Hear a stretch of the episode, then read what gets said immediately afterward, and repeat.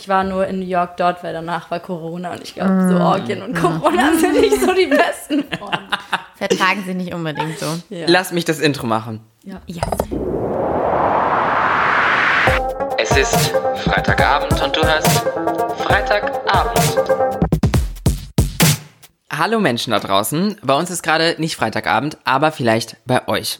Ich bin Phoenix Und ich bin Solveig. und wir haben noch einen Gast bei uns und zwar Valentina. Genau, ich bin Valentina Vapo. Was geht? Hallo. Ja, hi. Wie geht es dir, Valentina? Mir geht's mega gut. Ich freue mich voll auf heute. Ja, ich mich auch. Da haben wir auch gleich unsere erste Frage, also ich zumindest. Ja, Was ich heißt auch. eigentlich das Vapo in deinem Namen? Das habe ich mich schon ganz oft Oh mein gefragt. Gott, das ist halt so eine Frage, die halt entweder super, super cringe ist oder vielleicht so ein bisschen cool, aber eher cringe. So, ich wollte einen Namen, also sozusagen, der mit Valentina irgendwie zusammenpasst und ich wollte irgendwas, was so alliterierend ist oder irgendwie, was sich cool Ich anhört. dachte immer, dass du Valentina ähm, Fauxpas heißen Stimmt, du würdest. hast aber klar, Phoenix hat immer zu mir gesagt, Valentina Fauxpas. Ich so, nein, Phoenix, das ist so andersrum, Vapo. Aber Valentina Fa äh, Fauxpas wäre auch nicht ja, das schlecht. ist aber so, das könnte ja so mein zweiter Account werden, so weißt du, so wo meine Fauxpas drauf sind. Nee, tatsächlich habe ich mir irgendwann mal überlegt, was ist so ein Wort, was mich als Mensch beschreibt oder was so das Wort ist, was irgendwie mir am meisten bedeutet und für jemanden ist es vielleicht Liebe oder Familie oder was auch immer so in deinem Leben am wichtigsten ist und für mich ist es halt Freiheit und dann wollte ich irgendwas mit diesem Wort anfangen und dann habe ich gegoogelt, was es auf verschiedenen Sprachen heißt und auf ganz vielen romanischen Sprachen ist halt so Liberté, Liberty, Pipapo. Libertad oder so. Genau. Und ähm, auf Finnisch heißt Freiheit Vapo, also V-A-P-O. Und dann wollte ich erstmal das halt so nehmen, vor allem weil halt Valentina Vapo fand ich mega cool. Und ich liebe französische Kultur und französische Schriftsteller und alles Mögliche. Und dann wollte ich so französisieren Ja. sozusagen und habe das O gegen ein AUX, was ja ein gesprochenes O ist, ausgetauscht. Ja. Ich find's cool. Ich find's eine mega geile Story. Ja, ja, ich, ja ich, ich war überhaupt nicht, ich war nicht so sicher, worauf wir uns gefasst machen müssen, wenn wir das fragen.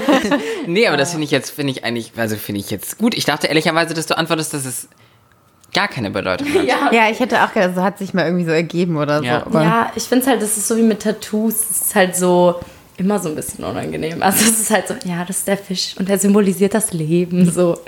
ja. Aber ich finde es mega interessant, was du gerade gesagt hast, dass du dir mal überlegt hast, was das eine Wort ist, das dich beschreibt. Weil ich habe mir da, glaube ich, noch nie drüber Gedanken gemacht. Hast du das mal gemacht, Phoenix?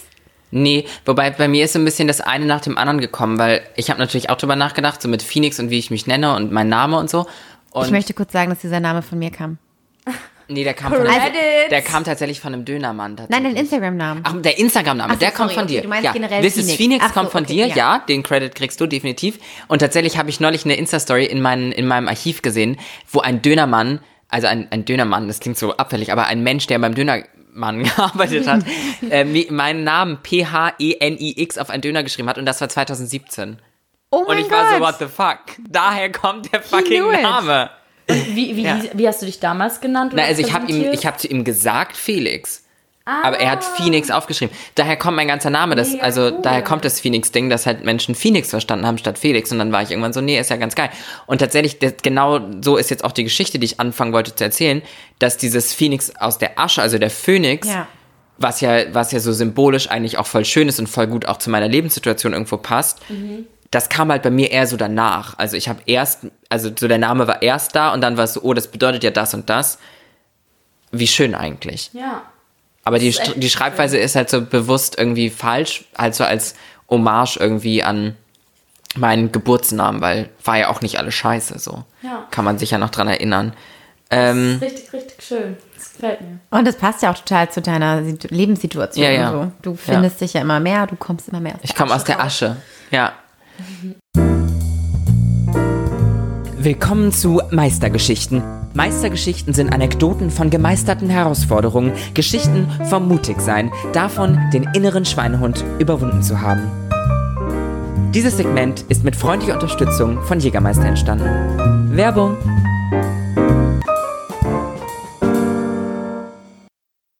Valentina, möchtest du als Gast anfangen? Was, was hast du gemeistert in den letzten Wochen? Was, hast du geschafft. Ja, ich bin sehr, sehr froh über etwas, was ich gemeistert habe. Und zwar war ich bis vor einem Jahr in Therapie und bin dann umgezogen und mir ging es dann auch viel besser und es hat sehr, sehr, sehr viel geholfen für die Sachen, mit denen ich gekämpft habe.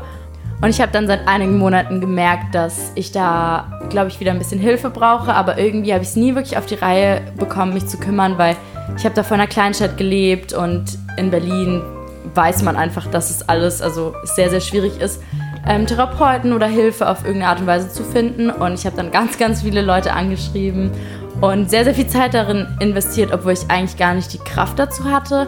Und habe sehr viele Absagen auch bekommen und habe jetzt heute zum ersten Mal eine Zusage für einen äh, Probetermin sozusagen bekommen und das hat mich sehr glücklich gemacht, dass ich mich auch aufgerafft habe und zu sagen, okay, ich bin zwar noch nicht an dem Punkt, an, also an diesem Endpunkt oder an dem mhm. schlimmsten Punkt, aber so, dass ich jetzt genug über mich selber care, dass ich mir einfach Hilfe suche mit Dingen, über die ich mir noch nicht so klar bin in meinem ja. Kopf.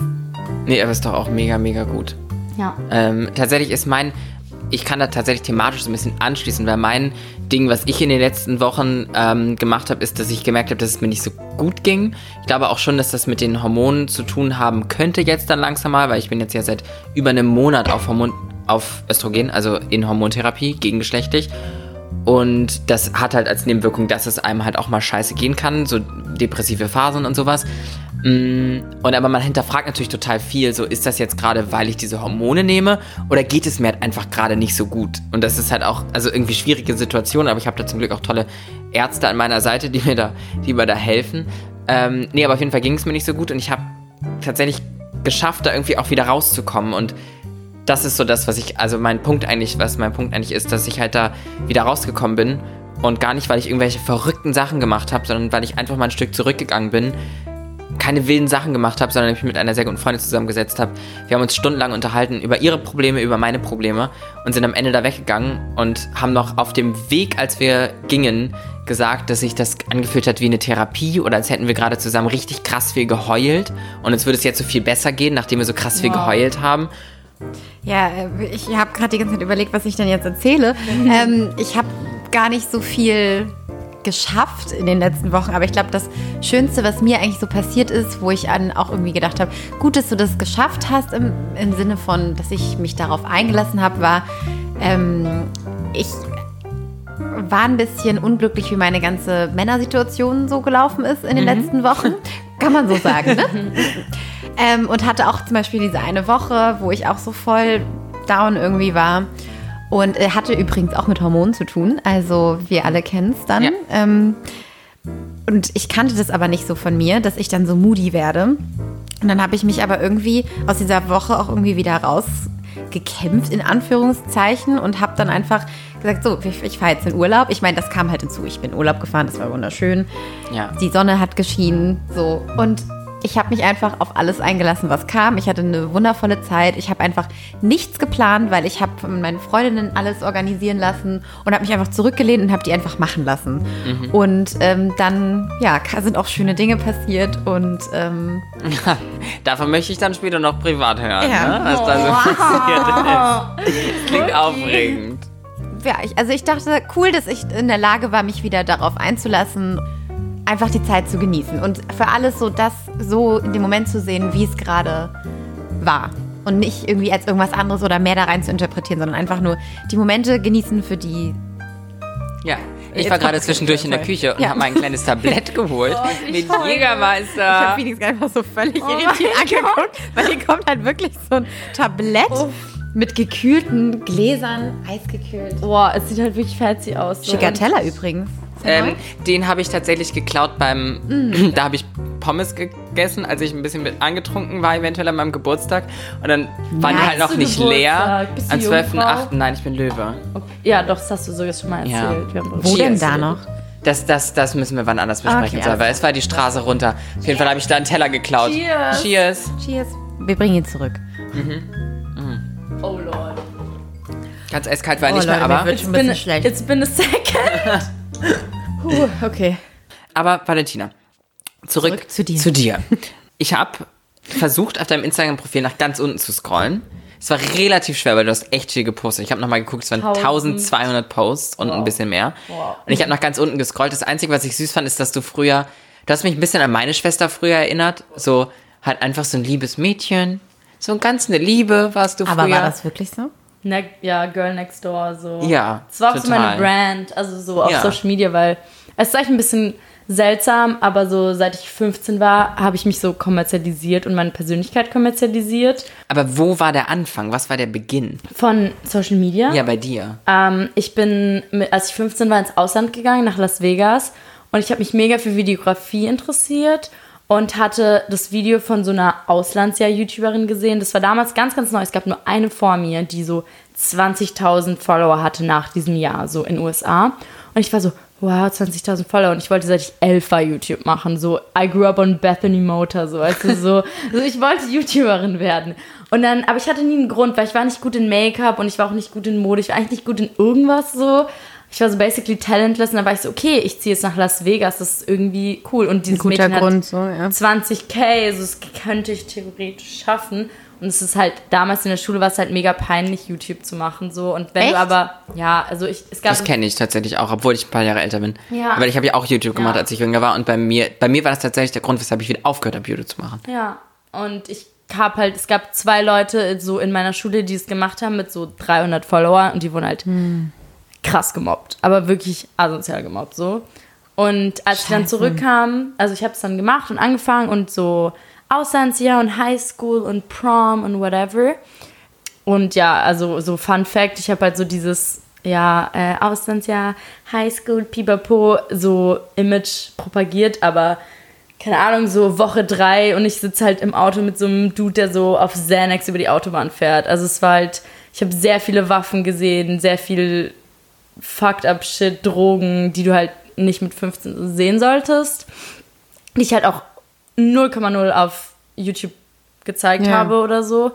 Aber ähm, ja, es war halt, es waren halt zwei Welten, das, was ich auf YouTube gezeigt habe und das, was halt so die Realität war. Aber es war eine mega, mega coole Zeit. Und ich kam halt zurück so mit 70.000 YouTube-Followern so. Und es war Krass. halt crazy, weil man würde halt so denken, dass es halt dann sowas verändert, weil ich hatte davor schon angefangen und wurde halt krass dafür gehänselt so. Aber ja, es war danach auch anders, aber auch scheiße. Aber wie kamen dann diese ganzen Follower zu dir? Weil ich finde es so interessant, wie, Ja. wie haben die dich alle gefunden und wie, wie kam dein Content an quasi? Ich glaube, es war halt einfach so der Fakt, dass es halt so ein kulturelles Phänomen, also Phänomen, wow, Phänomen, ja. kulturelles Phänomen ist so die USA und dieses Highschool-Leben, weil wir sind alle, also zumindest so die Jugendlichen in meiner Generation sind so aufgewachsen on High School Musical und diese Ja, ganzen absolut. Sachen. Vor allem eben dann, als du es ja auch gemacht hast, vor so vier Jahren oder wann das Genau, war. mit 15, so weißt du, ja. das ist so. Da war es halt noch voll der Traum, auch nach Amerika zu gehen. Ich habe da neulich mit meiner Mutter drüber geredet, dass voll. der Traum, Ja. nach Amerika zu gehen, also der hat sich in den letzten Jahren, geht der ganz rapide bergab und es wird immer steiler nach unten, dass Ja. ich da nicht hin will. Ich war ja auch da, ich habe ja auch ein Highschool-Jahr gemacht mit 16. Aber nicht auf YouTube scheinbar. Nicht auf YouTube. Nicht auf YouTube, offline. Nee, da, das Wo? waren die, also ich war, bin ja ein bisschen älter. Ähm, da ging gerade erst Facebook los. Das waren die ersten Jahre und in Deutschland hatte noch kaum jemand Facebook. In den USA aber schon. Und da ging es aber gerade erst los. Und dann, ich durfte in Deutschland schon feiern gehen und hatte dann halt auf same. Facebook so ähm, ein, zwei Bilder von mir vom Feiern gepostet. So Weil- 16er Clubparty. Da gab es ja auch noch Partyfotografen. Ich weiß nicht, ob ihr das noch kennt, ich, aber. Ich, also ich war auch auf zu vielen Partys. Aber gibt es Partyfotografen in, in Kleinstädten noch? Ich glaube schon. Ja, ja, Nordenpartys.de. Ja, sowas nämlich, da wo wir herkommen. Der von Nordenpartys.de, der musste immer von uns dann und dann so die, so die, die Hand raus auf die Hüfte Ja, so oh mein Gott. und den Kopf schief und Ich habe eine Nacht mit Alina und Alina, das waren super gute Schulfreundinnen von mir. Sie hießen halt einfach auch Alina und Alina. Und wir sind dann ähm, auf einer Party, es war irgendwo in Lübeck, auf irgendeinem, in Lübeck kann man auf so Schiffen feiern gehen. Oh mein ähm, Auf dem Cargo und auf dem? Riverboat. Und dann haben wir eine komplette Nacht lang uns nur auf die Fotos hinten reingeschlichen von den Partymenschen. Nein, und haben die ganze Zeit nur mit Zunge raus. Und es war am nächsten Tag oder den Tag danach auf Facebook einfach so lustig, weil die haben dann ja auch mal die ganzen Alben hochgeladen. Und wir waren einfach überall. Aber ja, The Socialite, the beginning of an era. exactly. Ja, ähm, Äh, zurück. ja, zurück zu, zurück zu Solver oder zurück zu Valentina? zu Valentina auf Zu jeden Valentina. Ähm, aber was war, also ich habe tatsächlich deinen YouTube-Kanal mir einmal so anzeigen lassen, das Älteste zuerst und dann habe ich mir alle anzeigen privat. Ja, das habe ich mir nämlich Ja. gedacht, weil dann habe ich mir anzeigen lassen, das erfolgreichste zuerst und dein ältestes Video ist dein erfolgreichstes Video, was aktuell Echt? online Oh ist auf Gott, jeden Fall. Irgendwas nach einem Jahr zurück oder so. Ja. Das konnte nicht der Anfang gewesen sein. Nee, war es auch nicht. Die Sache war, dass ich sozusagen von meiner deutschen Schule rechtlich ähm, bedroht wurde. Was? Ja, ähm, nicht bedroht, aber ich habe Verweise bekommen wegen YouTube. Ich habe alles Mögliche bekommen. Weil Aber warum? Das musst du ganz kurz ein bisschen Details erklären. Bayerisches Gymnasium sagt eigentlich basically schon alles, wenn du in Bayern wohnst oder einigermaßen Ahnung hast von dem Schulsystem dort. Es ist halt super, super, super konservativ alles. Und der Fakt allein, dass ich Social Media gemacht habe, war ein, eine Bedrohung für die als Institution. Also haben sie natürlich nie so kommuniziert, aber so, that's what it Das ist deine was. Interpretation? Ja, genau. Und ähm, ja, wie gesagt, ich habe halt teilweise über mein Schulleben geredet in YouTube-Videos und Vlogs und habe dafür halt Verweise bekommen, so, weil das halt so irgendwie nicht geht. Und die meinten halt, die haben mich dann so krass gestresst auf so einer rechtlichen Ebene, dass ich halt plötzlich einfach alles, was ansatzweise mit Schule zu tun hatte, gelöscht habe. Und es war so eine Panikreaktion. Also es war so 80 Prozent der Grund und 20 Prozent war dann irgendwann, dass ich so war, so, oh mein Gott, so dieses 15-jährige America Girly will ich nicht, dass das das ist, Ja. was Leute als erstes finden und über mich wissen, weil ich dann auch gewachsen war als Person und Klar. ja. Aber ich bin zurzeit auf so einem Trip, wo ich super gerne eigentlich wieder das alles veröffentlichen würde und so eine Reaktion-Video machen, so was ich gerade gesagt habe, so fucked up shit auf so einem neuen Level. Und ich würde super gerne so Videos zeigen, wo ich dann erzähle, so ja, das und das ist in der Woche passiert, aber das Aber und das das, ist auch erzählt. passiert, so, weißt du? Halt so eine updated Version. Und ich, ich mache alles wieder öffentlich. So eine realer Version. Genau so, weil jetzt ist es so lange her. The real, the real Auslandssemester. Ja. Ja, Brother. Ähm, du teilst ja super viel und hast ja gerade schon gesagt, wie super offen du bist. Folgt dir eigentlich deine Familie auf Social Media? Gucken sie sich das alles ja, an? es ist auch ein bisschen unangenehm, weil ich habe letztens so ein Video mit meinem Freund gemacht, so, keine Ahnung, über so Anal Sex und so richtig so. Das habe ich aus Recherchezwecken mir auch Ist es angeguckt. das, wo, euer, tatsächlich. wo einer, ein Freund euch immer gefragt hat? Weil Ja, das habe ich genau. auch gesehen. Ja, ja, Das hab ich auch gesehen. Jeder gesehen, dieses. Ja, weil, sorry, aber Sex sells halt auch immer. Ja. Ja, Also, it does, it does. Nee, nee voll. Und ähm, auf jeden Fall reden wir halt über so, ich sag mal, gesellschaftlich stigmatisierte sexuelle Themen. Ja. Und ja, meine Mutter hat es gesehen. und meine Mutter sieht fast alles, auch auf Instagram und so. Ähm, und die witzige Sache an, also mein Dad schaut gar nichts, einfach weil er Social Media nicht versteht. Und meine Mutter schaut alles. Aber sie, dadurch, dass ich nicht mehr da wohne und irgendwie 18 bin, ist ihre Art of Parenting seitdem, sie schickt mir Artikel. So, aber es war auch schon, als ich noch da gewohnt habe, und es war auch ein bisschen diskriminierend. So, sie wusste, dass ich ein relativ promiscuous ähm, Sexlife hatte und hat mir dann so einen Artikel, also so, ein, so eine Zeitung hingelegt, wo sie so Sachen angemarket hatte über so STDs. Und ich war halt so kind of offended, weil ich habe mich halt mega regulär testen lassen und so. Weißt du, ich war voll verantwortungsbewusst mit meinem Sexleben und dann legte deine Mutter Mit so richtig Textmarker. Shaming. Nein, so, so ja. Und es war halt so, der, so dieser Titel war halt so von so einer ein bisschen konservativen Ah. irgendwas so junge Leute, die viel Sex, also mit vielen verschiedenen Geschlechtspartnern Sex haben, sind voll im Risiko für Geschlechtskrankheiten. Und ich war halt so, Mom, so, that's rude, aber okay. Ja, der Punkt ist halt, wie aufgeklärt ist man, wenn ähm, die Gesellschaft oder Eltern oder Schulen, wie du auch erzählt hast, da halt so ein Thema draus machen. Weil voll. wenn man einfach offen drüber reden würde und alles, Ja. ähm, ja, jeder das Bescheid wüsste, dann wäre es ja alles gar kein Problem. Ja. Viel resultiert ja, glaube ich, einfach aus Unwissenheit. Aber du, Valentina, klärst ja auch tatsächlich so ein bisschen selbst auf, was so Politik angeht. Du hast ja einen, einen Politik-Podcast. Wie heißt der nochmal? Pancake-Politik. Pancake-Politik. Wow. Wow, meine, meine Recherche. Ich habe mir, mir die Videos angeguckt, wo ihr über Sex sprecht, aber habe auf meinem Zettel nicht stehen, wie dein Podcast heißt. Das ist, das ist professionell. life. Aber was, was ist eigentlich gerade, was machst du gerade? Was ist gerade dein beruflicher Alltag? Was ist gerade dein Ding, was du machst? Okay, also das ist ein bisschen schwierig, aber ich habe tatsächlich, ich bin gerade dabei, meine Immatrikulation als äh, Literatur- und Politikwissenschaftsstudentin abzuschicken. Das heißt, das wird eine große Portion meines Lebens einnehmen, ab in drei, vier Wochen oder so. Und sonst mache ich Social Media, bin dabei, meinen Podcast wieder zu starten, weil der war jetzt für ein halbes Jahr pausiert. Und ähm, Warum? Weil ich nach New York gegangen bin ähm, für so ein Stimmt, Journalismusprogramm von der New York Times und es war super, super zeitintensiv und sollte eigentlich sehr lange gehen und wurde durch Corona beendet. Oh, I know, ich habe das gesehen und das tat, es mir so leid. Und ich dachte, Ja. oh mein Gott, was Oh, ich weiß nicht, es ist halt unangenehm, weil ich habe es Ja. halt sehr nach außen getragen und dann sprechen dich halt so Monate später immer noch Leute drauf an und du bist halt so, ja, ich weiß. Aber auf jeden Fall ähm, hatte ich das deswegen pausiert, weil es halt ein sehr zeitintensives Programm war und ähm, in Zukunft ist es halt tatsächlich so, das wird von der ARD mit übernommen. Da bin ich jetzt nicht mehr die einzige Stakeholderin sozusagen und ich muss es auch honestly, Gott sei Dank, nicht alleine entscheiden. Und da kommt halt auch viel Input von meinem Team jetzt sozusagen.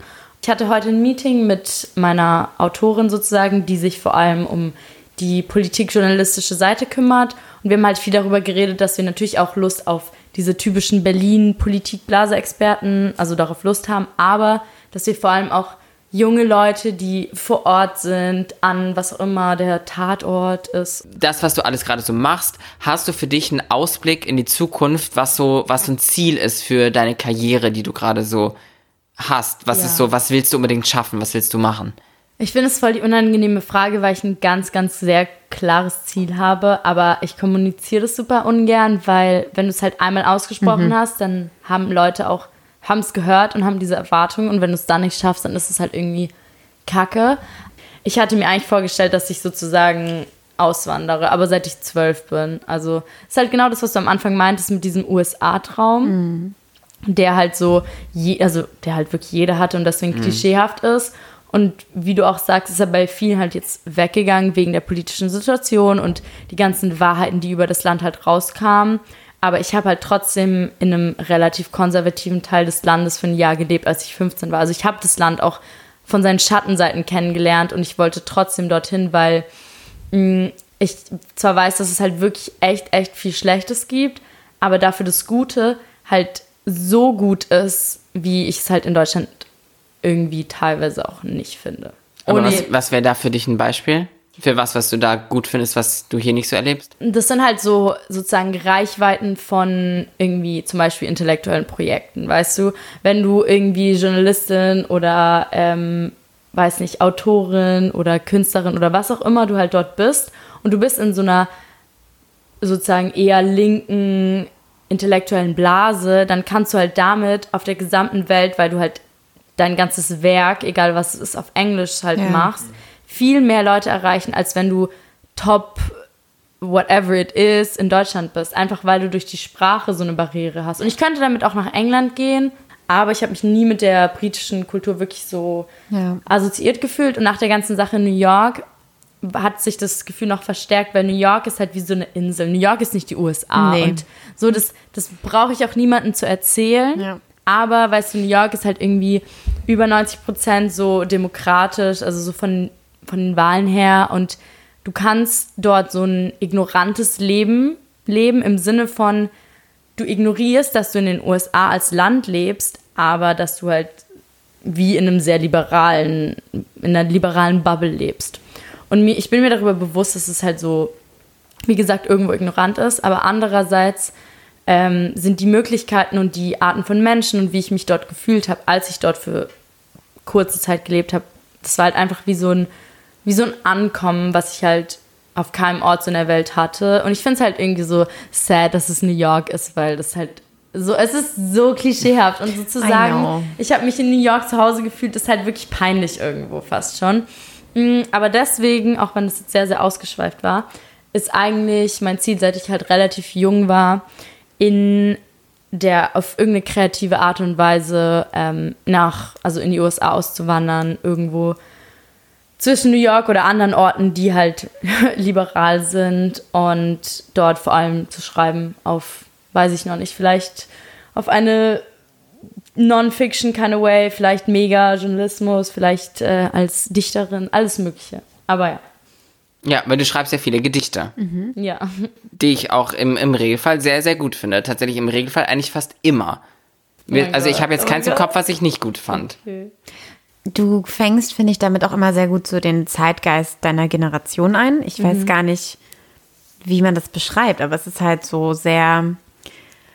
Ja, ich habe das Gefühl, wir sind so Millennials und ich Ja, habe das und, und, und Valentina ist so, du bist so ein bisschen die Zukunft, habe ich das Gefühl. Ja. Ich habe das Oh Gefühl, mein wir reden Gott, gerade das mit der Zukunft. Oh mein Gott, Ja. ich heule. Weil du bist Okay. so, du bist so die, diese, diese Mischung aus wahnsinnig hip und trendy, auch in deinem Auftreten und wie du aussiehst. Ich meine, die Leute sehen gerade nicht, wie du aussiehst, aber ne, so, ne? bist Beschreib halt doch cool. kurz, wie sie aussieht. Oh mein Gott. Also ähm, fangen wir oben an. Valentina hat äh, dunkelbraune Haare und eine große Brille. Aber das, was eigentlich viel auffälliger ist, ist das Oberteil, was ein, ist es ein Korsett, Corsage, ich weiß nicht, wie man, Ja. das, wie man das sagt. Korsett. Und dazu einfach nur eine Weiß Jeans, übrigens, ein weißes. ein weißes Korsett mit, mit einer Jeans. Ähm, was halt super cool zusammen aussieht, was ich auch sehr gerne tragen würde. Also, wenn du es mit mir leihen willst, sag Bescheid. Ähm, nein, Meine aber was ich. Mitbewohnerin hat ein, dasselbe, was sie verkaufen möchte. Also, falls Bock hast. Here I am. ja, Ähm, bei ich dir möchte- könnte ich mir das auch sehr gut vorstellen. Ich möchte auch die Zukunft sein, einfach. Ich möchte noch ein bisschen oh jung Gott, bleiben. Ich, ich weine. Aber das, was ich eigentlich sagen wollte, ist, dass, dass Valentina halt, du bist so, bist halt so super hip und cool und, und weißt, wie du aussiehst und, und kannst damit umgehen. Aber hast ja da auf der anderen Seite auch diese krass intellektuelle Seite an dir und dieses, dass du vom Weltgeschehen eine Ahnung hast und, und ja auch mit deinem Podcast und allgemein dich damit auseinandersetzt. Und ich glaube, genau deswegen meine ich, du bist die Zukunft, weil genau das ist, glaube ich, das, was man auch in Zukunft in, unserer- in unserer Gesellschaft einfach irgendwie auch braucht. Weil wem hören die Leute zu, wenn, wenn nicht denen, die halt gut aussehen? In der Zeit leben wir halt leider einfach. Ja, ich wollte gerade sagen, ich finde es eigentlich ziemlich schrecklich. Also es ist halt irgendwo schön, dass man in dieses Bild passt, aber andererseits hinterfrage ich dann immer auch so für mich selbst so, wow, so was für Privilegien habe ich und bin ich an dem Punkt in meinem Leben, so zu sagen, weil ich das einfach tief aus mir kreiert habe oder weil ich irgendwie so aussehe, wie ich aussehe oder weil ich so viele Follower habe, wie ich habe, die ich ja durch mein Las Vegas und Aussehen und whatever it is so bekommen habe.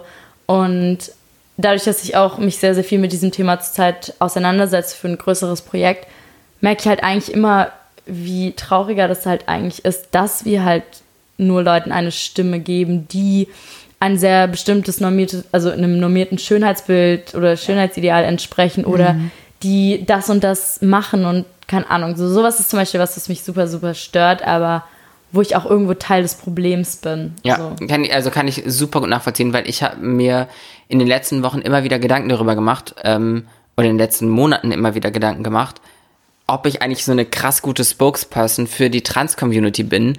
Ich finde es voll die interessante Frage und ich finde es auch vor allem so bei dir als Person voll interessant. Ich muss immer so an diese Situation denken. Wirklich, es ist mir bis heute so, was, wirklich habe ich so oft darüber Gedanken gemacht. Ich weiß noch, ich habe dich kennengelernt und dadurch, dass ich halt so sozusagen auch LGBT bin und sehr in so einer kind of Space unterwegs bin, habe ich dich nach deinen Pronomen gefragt, einfach weil ich irgendwie das aus Höflichkeit so mache manchmal. Und Machst du das jedes Mal? nein, was ich, also ich weiß auch ganz genau, warum du diese Frage stellst. Ich wollte das auch eigentlich einführen, dass ich halt Gäste, egal Ja. welches Geschlecht Ja. sie haben, am Anfang einmal frage, weil das ist halt Stimmt, genau das das, was, eigentlich besser machen. was Solveig halt eigentlich auch gerade meinte. Ja. So, warum eigentlich immer meinen, man wüsste, wie jemand jetzt, Ja, genau. welches, Voll. welches Geschlechtsidentität diese Person hat, wissen wir alle nicht. Mega. Und ich finde also an sich den Ansatz, das ist hundertprozentig, was ich glaube. Aber trotzdem ist es ja so, dass wir in einer heterosexuellen Gesellschaft irgendwo leben, so. Die halt, also die Normen, an die wir uns irgendwie als Gesellschaft anpassen, sind halt sozusagen cisgendered, heterosexuellen Normen. Und wenn ich irgendwo stehe mit halt Menschen, die dieses Bild von dem, was sie dann auch sind, wenn du sie halt fragst, halt sehr, sehr nach außen trage, dann frage ich das auch nicht. Und da könnt, das könnte man natürlich auch kritisieren und sagen, ja, aber solltest du um Ging mir gar nicht ums Kritisieren, nur ich finde Ja. es super interessant, wie man generell damit umgeht, weil ich mache es obviously auch nicht. Ja. Aber sollte ich vielleicht anfangen damit so? Also ich, Ich glaube, wir sollten damit alle nicht. anfangen. Ich, Ja. hab, Ja. ich hatte ja auch vor kurzem auf Instagram, da haben wir auch in der letzten Folge ganz kurz drüber gesprochen, ähm, ja, vor kurzem so ein Video gemacht, wo es um Sprache ging. Also genau das ist auch, ein, auch ja ein, ein großes Ding dessen, worüber ich da gesprochen habe.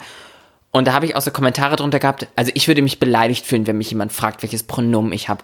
Und das ist halt ja, für mich ja auch solche Leute, Privileg pur auch irgendwo, voll. sowas überhaupt ja sagen zu können, dass man sich dann beleidigt fühlt, weil ja, so geht es halt einfach nicht fucking jedem. Und das, was ich auch darauf irgendwie geantwortet habe, ist so, man bricht sich doch keinen Zacken aus der Krone, wenn man das einmal beantwortet. Also da sollte man sich doch echt nicht beleidigt fühlen, weil es gibt eben Trans-Menschen, es gibt Non-Binary Menschen, denen du es halt einfach nicht ansiehst. Ja. Ähm, welches Geschlecht sie haben. Und das, das, das ist ja auch vollkommen fein und das, das akzeptiere und toleriere ich halt auch total. Und deswegen muss man halt da irgendwie das gewisse Feingefühl für haben. Voll.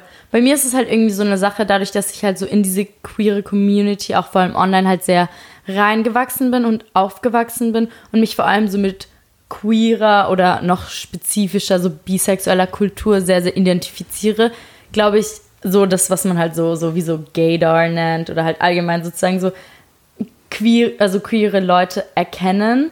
Und ähm, irgendwo, allein jetzt, wenn ich das so sage, hinterfrage ich es schon selber, aber ist es, glaube ich, bei mir persönlich so, dass wenn ich bei jemandem irgendeine Queerness spüre, egal ob es jetzt sozusagen diesen, deren Geschlechtsidentität oder deren Sexualität oder was auch immer ist, dann bin ich halt, also dann frage ich immer und bin ich immer super, super zuvorkommt, einfach weil ich mich sehr viel mit dem Thema auseinandersetze, so. Aber wenn ich halt dann Leute kennenlerne, und ich glaube, das sollte ich auch nicht machen, aber tue ich dann doch, die halt sehr ähm, cis, straight presenting sind, dann frage ich sowas halt nicht. Und das ist halt, ja, das ist halt irgendwie komisch. Auch wenn ich das jetzt schon so ausspreche, weil, keine Ahnung, ich meine, allein so von so einer bisexuellen oder lesbischen Perspektive, es gibt so, so viele Girls, die sozusagen auf Girls stehen, wo du denen in Anführungszeichen nie ansehen würdest, dass sie auf Girls stehen. Ja. Und sowas ist Ja. dann was, worüber ich mich mega aufrege und ich bin halt so, ja, irgendwie nur weil ich girly bin und Ja. femme, bin ich trotzdem bisexuell oder bin Ja. ich trotzdem lesbisch, aber dann wiederum frage ich Leute, die nicht ansatzweise irgendwelche queeren, also äußerlichen Merkmale haben, egal ob es jetzt ein Rainbow Bracelet oder ein Style ist, frage ich deren nicht, den, die, wow, frage ich die nicht nach deren Pronomen. Ja. Ich habe nämlich zum Beispiel auch überhaupt gar kein, das, was du sagst, Ja. Gaydar oder sowas. Ja, ja, also, voll. I don't know. Also wirklich, Ja. ich kann es einfach ähm, nie sagen. Und deswegen, vielleicht ist es eigentlich gar nicht so schlecht, weil ich die Menschen vielleicht so ein bisschen dann Ja. nicht gleich vor irgendwie in Schubladen. Für mich ist halt auch ein schiebe. ganz wichtiges Thema und das ist auch so ein bisschen das, was du gerade angesprochen hast, dass vor allem, und da müssen wir jetzt Solveig so ein bisschen ausschließen, aus, also please du bist natürlich, du bist halt ein Ally Ja. auf jeden Fall, du bist natürlich ein Ja, Ally klar, von unserer Community bin und halt dementsprechend gehörst du auch ein bisschen Ja. dazu. Aber ähm, dass wir als queere Community oder LGBTQIA Plus Community ganz oft auch, und da, da meine ich jetzt gar nicht so dich und mich so krass, sondern aber wir als, als Ganzes ganz oft Leute so krass kategorisieren. Ja. Das merke ich ganz viel bei meinen schwulen Freunden. Es ist immer, ist der Top, ist der Bottom. Ja, sieht der Top aus oder sieht der Bottom aus? Als wenn man, Ja, als wenn man das jemandem an der Nasenspitze ansehen könnte, ob er Top oder Bottom ist. Nein, kann man nicht. Und das Ja. sollte man auch niemandem so, Natürlich sind es im, im Zweifelsfall gibt es immer so Menschen, die halt die der Regel entsprechen, der Norm entsprechen. So sieht normalerweise jemand aus, der top ist und bottom Ja. ist und whatever. Aber es gibt halt die, die nicht so aussehen und die sind halt auch vollkommen genauso äh, viel wert wie, wie die anderen, die, die mehr danach aussehen. Ja, und ich glaube zum Beispiel so, das Ganze, was wir auch ganz, ganz am Anfang gesagt haben, was jetzt nicht direkt was mit LGBT zu tun hat, sondern einfach, dass du halt Menschen nie ansehen kannst, wer sie halt wirklich sind. So dieser Fakt von wegen, oh, du hattest so lange braune Haare und Brandy Melville Oberteile und Hollister Jeans an.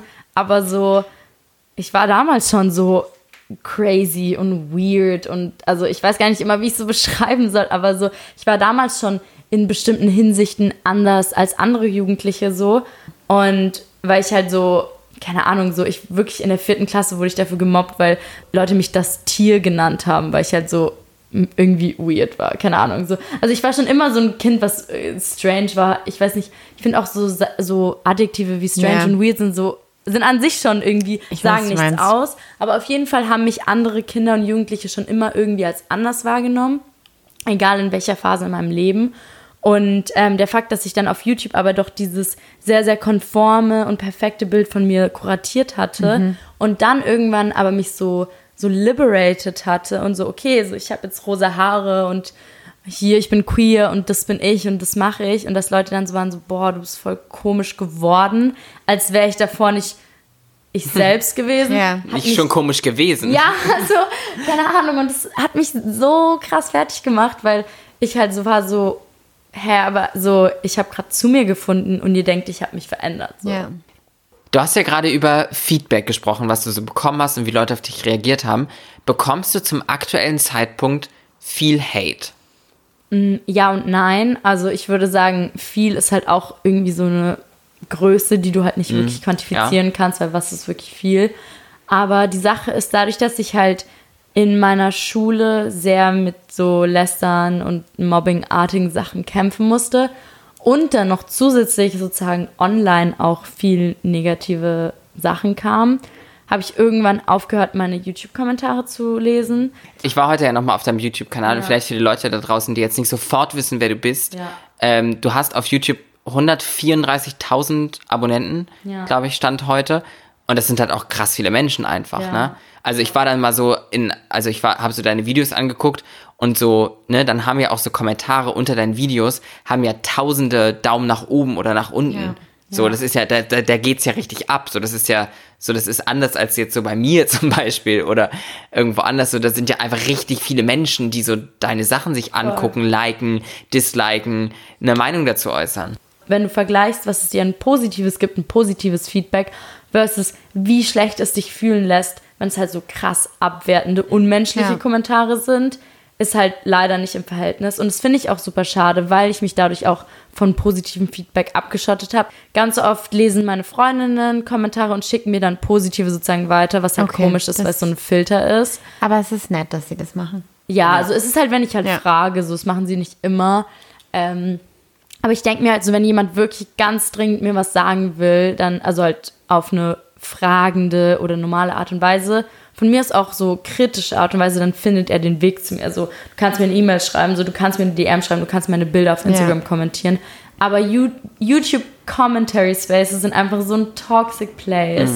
Und dadurch, dass es halt ein 10 Minuten Video ist oder auch 20 oder so, also die Leute nehmen dich auseinander, weißt du, sogar Leute, die dich mögen und wenn du dann zum Beispiel, was ich halt ganz am Anfang des Videos gesagt hatte, irgendwie gerade mit so Sachen wie psychischen Krankheiten oder Depressionen so zu kämpfen hast, eh schon und du eigentlich nicht wirklich einen Selbstwert in dir hast und dieser, dieser nicht vorhandene Selbstwert kommt halt von was Bestimmten so. Und es dann Leute gibt, die sagen, ich mag dich eigentlich voll gerne oder ich mochte dich eigentlich voll gerne, aber das und das enttäuscht mich mega und ist voll kacke. Und es sind genau die Sachen, die du an dir selbst hast. So, dann ist es, hat es so eine krasse Gewalt irgendwie, die dich halt auf einer anderen Ebene einfach fertig macht. Ich finde auch immer, die Wortwahl ist so stark. Also so, wenn da wirklich so Begriffe fallen, wie irgendwie, also keine Ahnung was, äh, irgendwelche Rape-Fantasien oder sowas. Ich meine, das ist ja nochmal, das ist ja wirklich strafbar, aber dann irgendwie einfach so, ich hasse dich so. Also wie viel Energie bringst du denn auf, um eine Person, die du gar nicht kennst, Zu hassen. Zu hassen. Also Voll. was ist mit deinem Leben Ich glaube los? aber, das sind auch Menschen, die sich solchen Worten gar nicht bewusst sind. Also, Ja. Ja. wen hasst man denn schon in seinem Leben? Gibt es für euch jemanden in eurem Leben, den ihr wirklich hasst? Nee. Also ich glaube, sowas gibt es in meinem Leben nicht. Dieses, also Ich glaube, ich habe schon mal Hass verspürt, so, aber auch auf so einer kindische, also auf eine kindische Art und Weise so. Ich würde gerne noch mal zurück zu diesem ähm, LGBTQ, queer, bisexual, für dich hast du ja ausgesprochen, ähm, Thema zurück, weil ich finde das wahnsinnig interessant, ähm, wie offen du darüber. Sorry, aber ich muss kurz sagen, aber Valentina hat gerade ihre Hose aufgemacht. Ich bin ultra entspannt. ist es, ist es gerade, ja, ist es gerade was Sexuelles? Ich, ich habe auch kurz überlegt, so, warte, ist es gerade, flirtest du mich gerade an, weil I might not say no, aber habe ein Korsett an, ich habe es schon gesagt. Und dieses, diese High-Waisted es Skinny ist einfach Jeans. eng, ne? Ja. Ja, kennt ihr das, Oh wenn ihr einen Gott. großen Pulli habt und dann heimlich die High-Waisted Skinny Ja, Jeans natürlich. aufmacht? Das war gerade der Ja. Moment, nur dass ich Nicht mich nur so Skinny wohl Jeans, alle, habe, alle, alle Formen von Hosen. ja, absolut. Du musst dich Ähm, nicht von mir äh, belästigt fühlen. Das Äh, Also, also belästigt hat sich hier, glaube ich, niemand gefühlt. Du als bisexuelle Person, Ja. so eine richtige Klischeefrage. Ja. Was sind für dich die größten Unterschiede im Daten von Männern und Frauen? Also, Wenn man das, also ich würdest jetzt, wir tun gerade so ein bisschen so, als würde es nur Cis-Personen geben. Genau, ja, Für einen voll. kurzen ich Moment. Ich wollte gerade sagen, es gibt halt so, es gibt halt super unterschiedliche Menschen, aber wenn man jetzt trotzdem mal so den Status quo nimmt, ich habe mir seit drei Typen, mit denen ich was Ernsteres hatte, geschworen, dass ich nie wieder was mit Typen haben würde. Und zwar nicht aus dieser, oh, hihi, ich bin 13 und ich hasse Boys Art und Weise, sondern aus der, ich kenne Beziehungen mit Frauen und ich kenne Beziehungen mit Typen. Ja. Und sie sind einfach wesentlich besser mit Frauen so. Und es ist halt auch sowas, was halt so super controversial ist, als so bisexuelle Person zu sagen, weil ich bin eigentlich an sich voll der Meinung, dass es kein 70, 30, 50, 50 äh, Kacke gibt, so. Also, es Also ist halt, ganz kurz, also du ja, meinst jetzt im so, Sinne von ich will 50 70, also auf Männer. 70 Prozent stehe ich auf Frauen und 70 Ah, Prozent okay. auf Männer. So, oh, sorry, ich bin irgendwie so Ich in meiner kurz überlegt, so, LGBT-Blase, ähm. dass ich so, alles gut, sorry. Ähm, sondern es ist halt einfach sozusagen eine Attraction zu, egal zu wem du halt attracted bist. Und es ist halt Menschen. einerseits Segen, aber andererseits auch Fluch, weil auf einer rationalen, unemotionalen, unromantischen Ebene finde ich halt Frauen einfach way better. So, also so, ich weiß nicht, aber es hat auch ganz, ganz viel mit Gesellschaft zu tun und wie Männer in unserer Gesellschaft erzogen werden, Sozialisiert werden, ja. genau, wie sie sozialisiert werden, wie sie kommunizieren und nicht, weil sie als biologische Wesen so kommunizieren, sondern weil sie so erzogen wurden. Und weil ich immer wieder mit Typen an sozusagen an irgendwelche Grenzen stoße, mit denen ich halt mit Menschen, die als Frauen sozialisiert wurden in Ja. unserer Gesellschaft, halt nicht stoße. Aber trotzdem ist dann halt sozusagen die Fluchseite der ganzen Situation, ja, okay, aber ich bin einfach attracted zu wem ich attracted bin, egal was deren Geschlecht ist. Und dann sind es halt dann teilweise doch Menschen, die sich als ähm, männlich sozusagen fühlen und die dann auch durch ihre Sozialisierung und wie sie aufgewachsen sind, halt manche Sachen machen, die ich halt gar nicht so toll finde. Aber ja, es ist, es ist echt so ein. Man kann sich halt leider nicht aussuchen. Nee, gar nicht. Und die Sache ist halt wirklich, ich habe auch eine Zeit lang nur Frauen gedatet und ich dachte auch, boah, okay, vielleicht war es halt doch so ein, ich dachte nur, ich wäre bisexuell und eigentlich bin ich mega lesbisch so. Aber dann kam halt immer wieder irgend so ein Boy um die Ecke, der so mein Herz gestohlen hat. Nee, aber so, ich habe auch eine lange Zeit sozusagen nur Frauen gedatet und ähm, es war mega, mega schön, so jede Experience auf ihre Art und Weise. Aber bisexuell bedeutet für mich halt einfach so, it's just gonna be someone, egal was deren Bisexuell ist. is just gonna be someone. Ja, it's just gonna be someone. Aber tatsächlich hast du ja gerade voll was gesagt, was so ein krasses Klischee auch irgendwo ist, wovor du ja dann als Person scheinbar selbst Angst hattest. Und zwar dieses ähm, ist, glaube ich, ein, ein Quote tatsächlich aus Sex in the City, dass ähm, Bisexuality äh, A the, road, the to, road to gay, Gay Town ist. Ja, oh mein Gott. Aber das ist ja gerade, also ist ja was, was du gerade selbst gesagt hast, womit, Ja. womit du dich beschäftigt hast, ob das vielleicht wirklich der Fall ist bei dir persönlich. Ja. Ich glaube, dass es halt, also ich kenne auch viele sozusagen komplett oder so die Leute, die sich als homosexuell beschreiben, die sich mal als bisexuell geoutet hatten und dann realisiert haben, dass sie Mhm. doch homosexuell sind. Daher kommt dieser Stereotyp, ja. Das hat ja niemand erfunden. Das waren halt Menschen, bei denen das halt wirklich so war. Aber ich glaube halt, dass. Ich glaube tatsächlich, ganz kurzer ja? Zwischenanruf, ich glaube, mein aller, aller, allererstes Outing war tatsächlich, glaube ich, auch als bisexuell. Ich glaube, das hat so verschiedene Gründe. Der Grund eins ist halt einfach, dass Sexualität wie eine Journey ist. Weißt du, so, du wächst auf und du weißt es einfach noch nicht, weil es halt schwierig ist. Und dann denkst du dir, okay, ich bin das und das Geschlecht nach der Gesellschaft, dann muss ich ja das und das Geschlecht gut finden. Aber hm, irgendwo fühle ich doch diese Attraction zu dem anderen. Ja, vielleicht ist es dann halt so. Also, das ist dieser eine Grund, dass es halt einfach eine Journey ist und du lernst halt und du fühlst dich von der Gesellschaft verunsichert.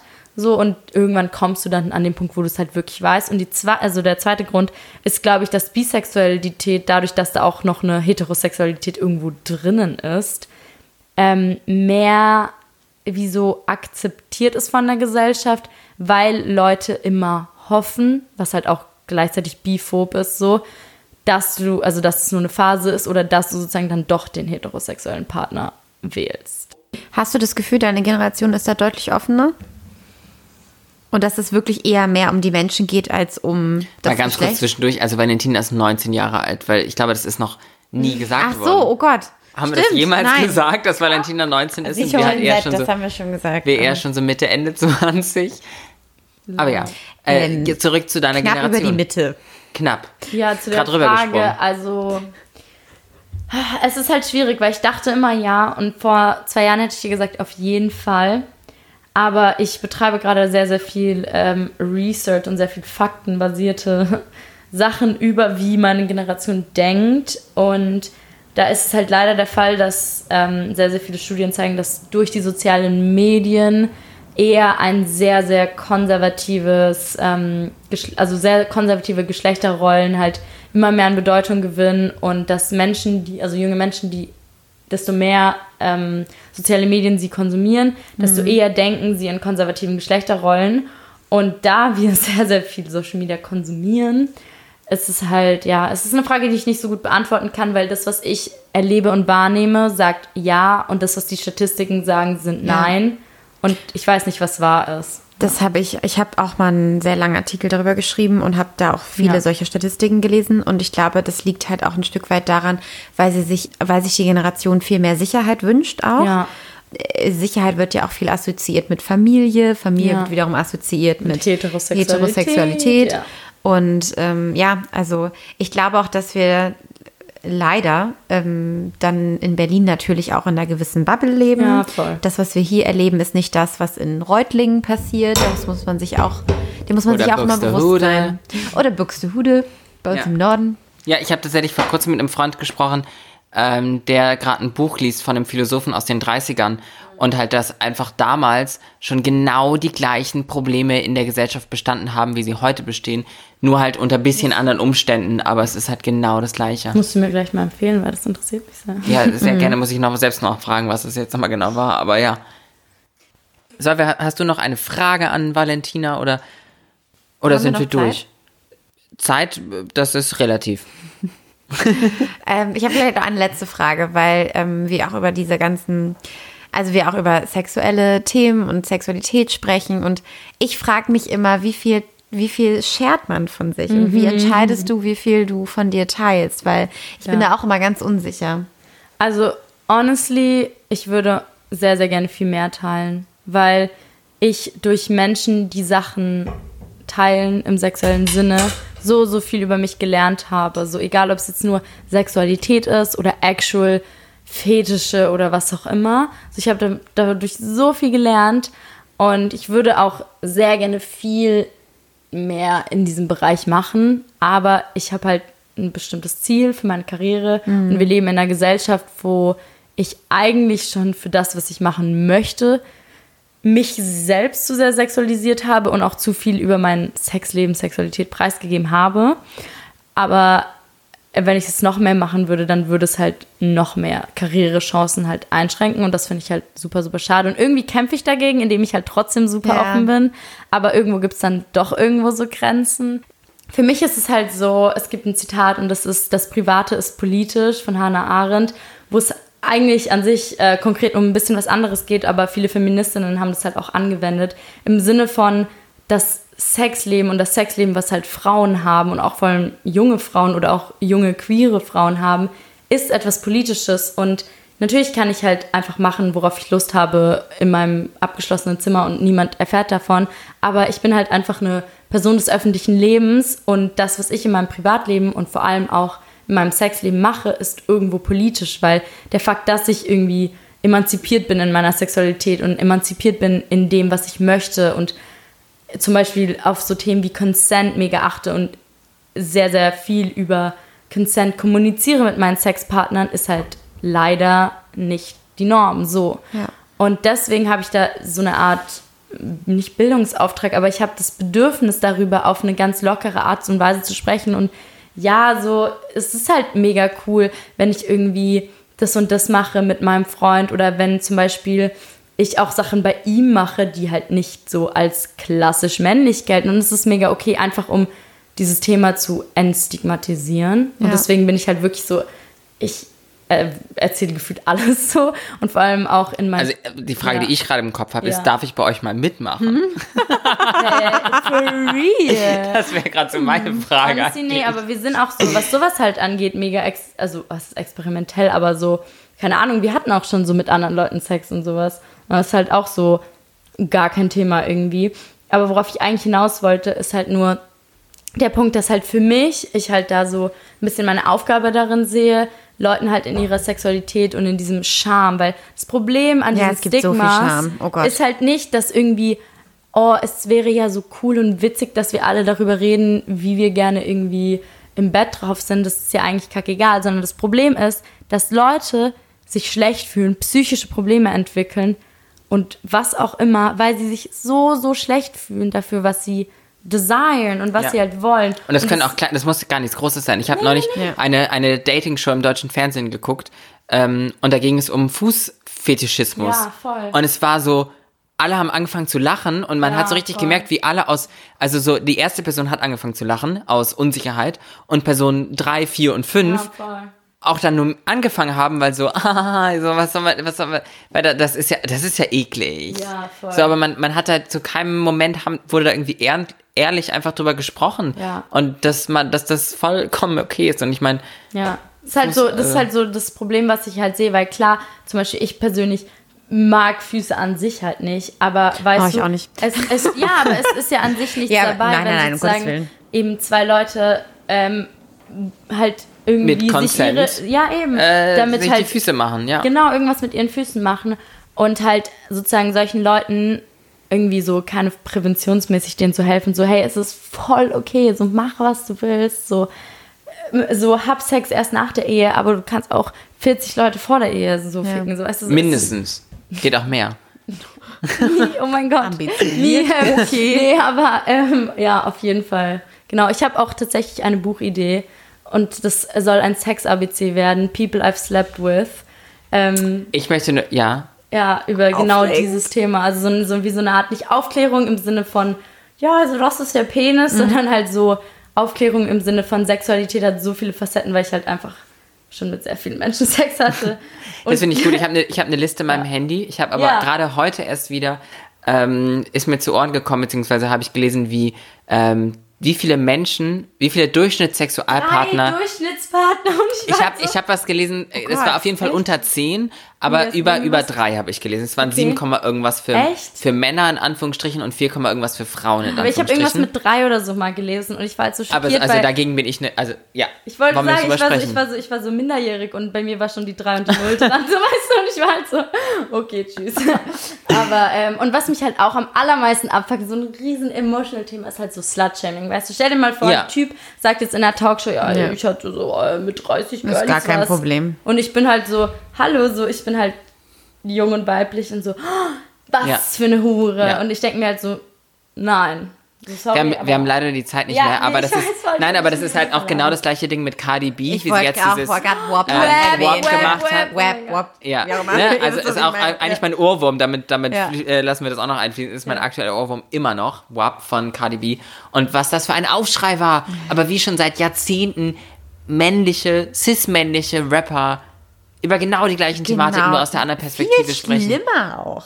Ja, also will man ja gar nicht beurteilen. Wie genau, halt einfach without consent, halt einfach Rape-Fantasies, die okay sind. Ja, aber sie redet nur von ihrer Wet-Ass Pussy. Ja, sie redet halt From nur darüber, top, it, genau, was sie halt selber Ja. geil findet. So nicht mal, hey, ich ähm, will, dass du dich erniedrigst für mich und irgendwas machst, was du nicht willst, sondern Ja. ja, schrecklich. Also I Gut. hate it. Okay, Wir haben, wir Let's haben's- wrap it up. Ja, let's, let's wrap it let's up. Sind- it up. Okay, let's whop it up. Let's whoop it up. Danke, Valentina, dass du bei uns warst. Das war so unglaublich schön. Ich habe mich selten so frei irgendwie gefühlt in so einer Oh. Gesprächsatmosphäre. Also meine ich ganz, ganz ernst. Das freut mich sehr. Also uns freut das sehr. Da kann ich für uns beide sprechen, oder? ja, absolut. Und ich finde auch, ähm, ich bin sehr traurig, dass es jetzt vorbei ist. Ich könnte noch stundenlang quatschen. Ich auch. Ja. Ähm, cheers auf uns, Cheers. Cheers! auf einen tollen Abend. Ähm, Tschüss. und tschüss. Valentina hat heute noch ein bisschen was vor. Ja. Ja, wir Ja, nicht, wir sind alt und Wir, langweilig. sind, wir gehen schlafen. Ich habe traurige Emojis schon bekommen. Ja, Handy auf Flugmodus. Gute Nacht. Tschüss! Tschüss! Ich muss ganz dringend pipi.